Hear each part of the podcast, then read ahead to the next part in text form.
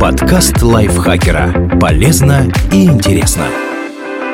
Всем привет! Вы слушаете подкаст лайфхакера. Короткие лекции о продуктивности, мотивации, отношениях, здоровье. В общем, обо всем, что делает вашу жизнь легче и проще. Меня зовут Дарья Бакина. Сегодня я расскажу вам о шести чувствах, которые есть у животных, но не у людей.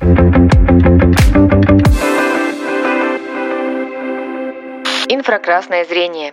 Инфракрасный свет имеет более длинные волны, чем видимый спектр, поэтому его нельзя уловить человеческим глазом. Но комары и постельные клопы, лягушки и некоторые рыбы, летучие мыши и многие виды змей могут использовать инфракрасные волны для поиска источников тепла, исходящего от добычи. Дело в том, что нагретые объекты светятся. Реально хорошо накаленные предметы излучают видимый людям свет, поэтому куски расплавленного металла кажутся нам красными. А вот тела животных испускают свет инфракрасный, и его улавливают животные. К примеру, змеи пользуются нормальным зрением днем и инфракрасным ночью. У тех же удавов есть углубления у челюстей, покрытые чувствительными к теплу клетками, которые работают даже в полной темноте. Если вы хотите представить себе, как они видят, вспомните инопланетного охотника из фильма «Хищник». Ультрафиолетовое зрение.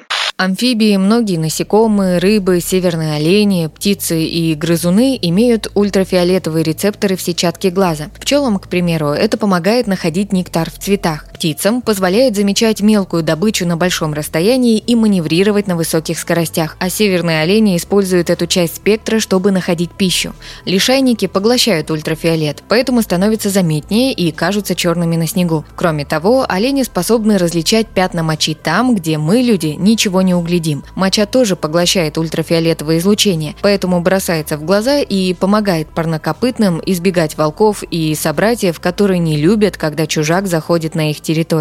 Магниторецепция. Как известно, у Земли мощное магнитное поле, которое защищает нас от космической радиации и солнечного излучения, но некоторые животные научились использовать его еще и для ориентации в пространстве. Черепахи, омары, акулы и множество видов перелетных птиц имеют встроенные компасы, благодаря которым они не могут заблудиться. Иногда живые организмы не чувствительны к магнитным полям сами по себе, но находятся в симбиозе с живущими в их телах бактериями рода магнетобактериум. Эти микроорганизмы буквально реально дают своим носителям суперспособности, как в комиксах. Такие есть у ряда пингвинов, морских черепах, летучих мышей, а также у большинства китов. Это, кстати, не всегда полезная способность. Ученые полагают, что из-за бурь на солнце у китов иногда сбоит компас, и поэтому они выбрасываются на берег. Ну, по крайней мере, это одна из причин. У человека тоже есть органы, способные взаимодействовать с магнитным полем, клиновидная пазуха и решетчатый лабиринт в носу. Видимо, в прошлом наш вид был способен ориентироваться таким образом,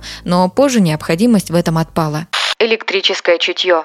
Некоторые существа, например, электрические угри, самы, а также акулы и скаты, умеют чувствовать электрические поля. Помогает им в этом специальный орган, так называемые ампулы Лоренцини. Дело в том, что тела живых существ создают электрические импульсы, и обладатели ампул Лоренцини улавливают их в воде. Это помогает им находить добычу. Поэтому те же акулы способны атаковать жертву, даже не видя ее. Не только рыбы могут чувствовать электричество, но и млекопитающие. Гвианские дельфины тоже ищут себе пищу, улавливая токи, исходящие от рыбы. Полезно это чутье не только во время охоты, но и просто для навигации в океане. Только вместо ампул лоренцини дельфины применяют свои волосяные фолликулы. Пауки тоже способны улавливать электричество, но поскольку живут они не в воде, им приходится создавать проводники для тока. Некоторые виды членистоногих покрывают свою паутину специальным электростатическим составом. Во-первых, по изменениям напряжения хозяин сети понимает, где искать угодившую в ловушку муху. Во-вторых, наэлектризованная сеть лучше захватывает разные летающие в воздухе частицы и насекомых. И в-третьих, последние тоже чувствуют электрические поля. Это им важно для навигации в воздухе. А паутина создает помехи, и избитые с толку летуны отправляются посмотреть, что там такое интересное висит, и попадаются. Электричество используют еще и опылители, такие как шмели. Они накапливают небольшой положительный заряд, когда машут крыльями, а большинство растений заряжены отрицательно. Когда насекомое садится на цвет цветок, то чувствует небольшой электрический разряд и по нему определяет, были ли здесь другие опылители и стоит ли тратить время. Если же цветок уже опылен, он меняет свой заряд, предупреждая садящихся на него пчел, что им тут ловить нечего. Эхолокация.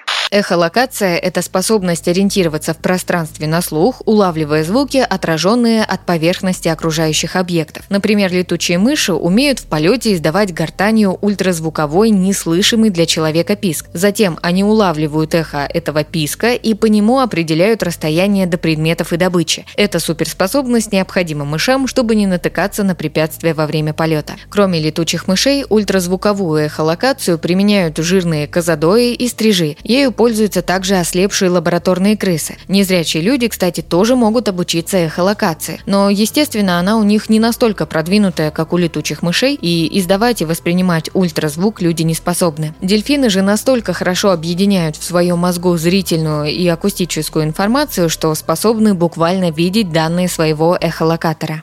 Инфраслух. Кроме ультразвуковой, есть еще инфразвуковая эхолокация. Низкочастотным звуком отдают предпочтение, например, усатые киты вроде горбатого или синего. Инфразвук распространяется в воде гораздо дальше всех прочих волн, и с его помощью киты, например, общаются, собираются в стаю и поют хором. Слышать инфразвук умеют не только морские создания, но и наземные, например, слоны и аллигаторы. Правда, ориентироваться с его помощью в воздушной среде они не могут, зато способны подавать друг другу сигналы.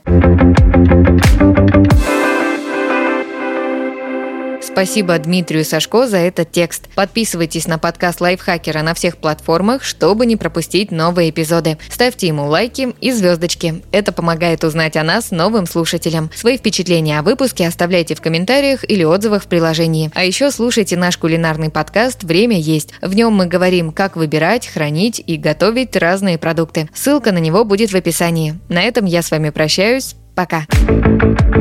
Подкаст лайфхакера. Полезно и интересно.